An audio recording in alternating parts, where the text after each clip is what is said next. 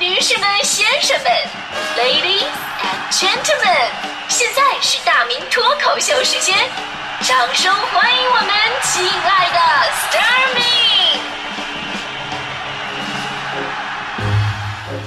好，欢迎各位来到今天的大明脱口秀，我是大明。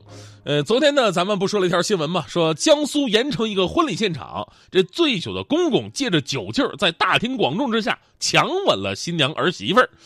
这个视频在网上，这个真的是特别的火爆哈，而且呢，网民朋友们真的是百年不遇的第一次非常团结的站到了一边啊。上一次好像是周立波的事件才站到一边，这非常奇怪。所以说，你说这事到底是有多么的令人发指？于是人们再一次把目光聚焦到了那些恶俗的婚礼陋习上。因为呢，我我我对结婚呢，我是非常有经验的。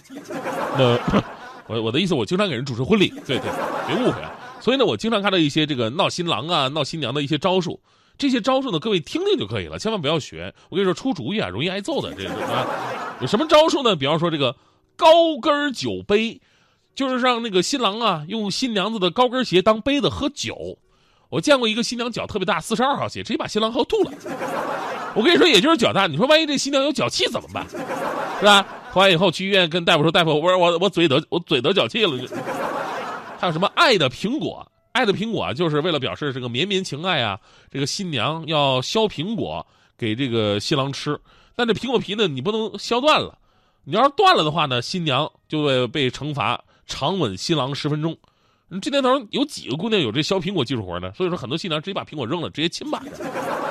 还有礼乐龙门，要求新娘把这个两脚啊分开站好，当做龙门，然后呢拿一个橙子，这橙子上你还不能，不能就是光是一个橙子，上面得插那个牙签儿，尖儿冲外。然后呢，新郎要光着脚把这个带着尖儿的橙子踢到那个龙门里边去，踢不进的话就得罚酒。你说这这这想一下我都疼。还有这个红唇烈焰，红唇烈焰呢就是新娘跟一帮姐妹涂上口红，把这个唇印呢印在纸上。让新郎呢看看这段血字呼啦的唇印到底哪个是自己老婆的、自己新娘的？那难为人嘛！大家伙儿这嘴的型号差不太多，除非你媳妇是姚晨是吧？一般人看不出来呀。我上面这招呢，它只是坏，还不够损。有一个损招呢，叫做洞房上锁，事先把这个洞房锁起来，钥匙藏起来，让新郎找，每找错一次，新娘必须让来宾亲一次，找到为止。这招太损了。不过这招还不是最损的，最损的我听过叫这个什么旧情绵绵，旧情绵绵知道什么意思吗？让新人双方各招出过去男女朋友交往过的人数、长相、经过。你如果不把自己的前男友、前女友都说出来，呃，怎么交往的，俩人不能进洞房。你说人家结婚的时候，你让人回忆前任，你还能不能好好洞房了吗？其实我刚才说这些招啊，都不是尺度最大的，更大的呀，真的你都无法分辨这究竟是游戏还是犯罪。不管怎么样。这样的婚闹啊，已经产生了无数悲剧了。咱们来说几个：山东滕州一位新娘子刚下婚车，就被迎亲的几个伴郎嬉闹当中扔到半空啊，掉下来接住；扔到半空掉下来接住；扔到半空掉下来没接住。结果新郎啊、新娘啊当场后脑着地，昏迷不醒。还有一位太原的小伙子在迎亲过程当中被朋友多次猛打，打到气管断裂，昏迷多日之后离开人世。啊，榆林市某小区内发生一起悲剧。白天刚刚办完婚礼的男子蔡某，晚上闹洞房的时候从六楼掉下来了，经抢救无效之后死亡。而这次的公公强吻儿媳背后，被媒体所发掘出来的，就是盐城本地的一次婚闹行为。哈，同样让人大跌眼镜。我们听说过这个闹新郎、闹新娘、闹伴郎伴娘，还有闹亲家公亲家母的。我这说实话，我真的是第一次啊，听说闹公公跟儿媳妇的。而这个不奇怪。公公跟儿媳妇在当地竟然也算是一组 CP，你知道吗？有盐城的网友说了，说在盐城的结婚现场啊，确实有闹喜公公和这个新儿媳的惯例，比方说让喜公公扛个钉耙，穿一身古代新郎官红色的衣服，戴官帽，用绳子拉着儿媳妇，或者呢背着新娘绕场一圈，还要在新娘的胸前挂两瓶酸奶，给然后给这个喜公公喝。这画面，说实话，你想象一下，那要多诡异有多诡异。但我们说，随着这个社会文明的进步，哈，如今大部分的婚礼陋习已经慢慢退去了。很多婚庆公司在做婚礼之前，也得跟双方说好，说咱们要不要闹，啊，你不闹的话就算了，闹的话呢，闹到什么程度，对吧？你双方得接受，别到时候闹起来就翻脸不认人，对吧？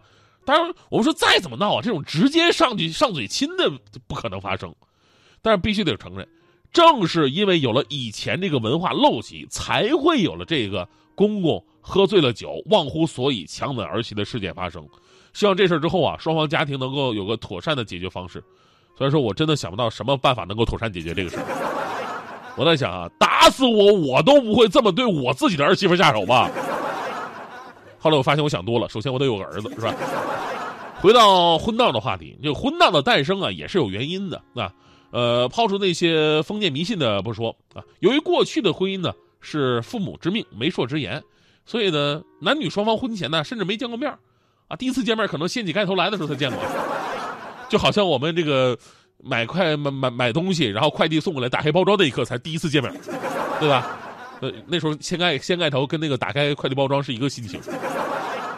所以在这种情况之下，你想一下子过日子，他不好意思下手啊，所以为了让新郎和新娘啊尽快熟悉起来，才有了这个婚闹的一些仪式，所谓的闹的仪式。这闹归闹，绝不能超过法律甚至是伦理道德的底线。而在这其中的年轻人啊，不仅仅应该学会摒弃那些低俗的环节，更应该拿起法律的武器来保护自己。刑法第二百三十七条规定了，以暴力、胁迫或者其他方法强制猥亵妇女或者侮辱妇女的，处五年以下有期徒刑或者拘役。当然了，现在大城市的大部分当当中啊，这个闹洞房已经越来越理性了，更多的呢，呃，也是一种对于新人的祝福和适当的玩笑。只是少部分人吧，总有一种不闹不快的想法。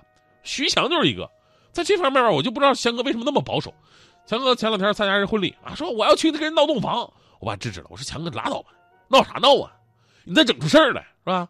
而且你闹得太过分，你回去怎么面对强嫂？啊？强哥觉得我说的有有有道理，于是呢痛定思痛，决定不闹了。然后前两天我就见到强哥，我就问他，我说强哥，你参加婚礼了吗？闹洞房了吗？强哥说我能闹吗？你都跟我说我闹。我说那你进去以后干什么了？强哥我什么也不会做，你放心吧，我就特别礼貌的，我敬他们一杯酒，祝他们早生贵子，我就回家了嘛。我说强哥，你真的成熟了。后来新人怎么样了呢？强哥说，后来，后来我给他俩酒里下的泻药就起作用了嘛。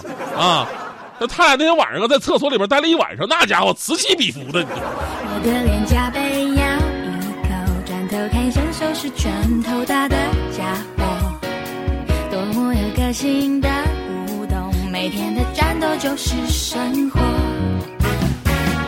也像我在你的角落。摸西摸摸，看起来很享受。不定有不定的骄纵，我也有继续爱你的做，你只要做自己，就不怕失重。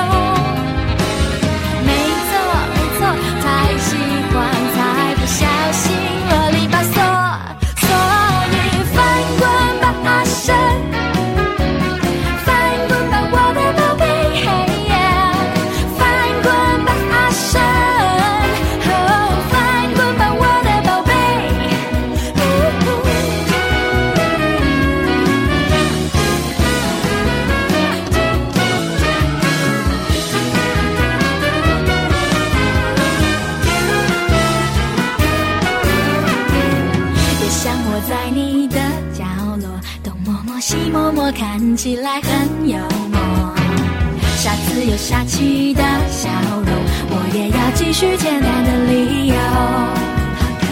没错没错，你只要做自己就不会失宠。